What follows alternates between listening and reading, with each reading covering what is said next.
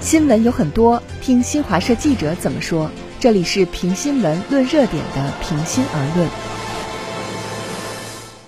送你一朵小红花，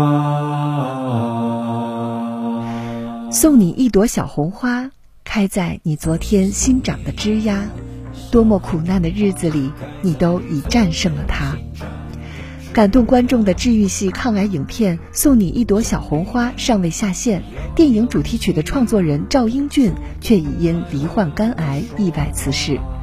四十三岁天才音乐人的短暂生命化为照亮苍穹的一颗流星，引发人们痛惜怀念。对此，新华社记者有何感受？一起来听。好的，主持人。许多人含着泪水循环播放这首歌曲，才发现，当他在创作过程中，赵英俊自己正吃着止痛药和癌症战斗。但这首歌里既无自怜自艾，亦无慷慨悲壮，它洋溢着老友聊天时的平时温暖，带着负重前行又洒脱释怀的能量，深深触动听众心灵。虽不是阳春白雪，但这样的流行歌曲充满了力量。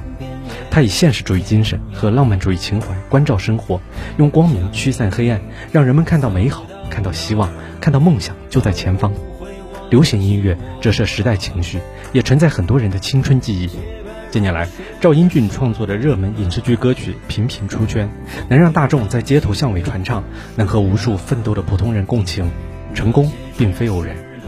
在朋友们深情的回忆里，留着爆炸式发型、看似特立独行的他，是一个特别棒的人，充满了正能量。我只想保持本色和少年的心气，为梦想灼烧了自己，也不要平庸的喘息。从没觉得自己聪明，但我相信老天会公平。没有遗憾也不算完整，起起落落的才是人生。天地间有一片光亮，雪地上折射出七彩的霓虹，那就是生活的颜色。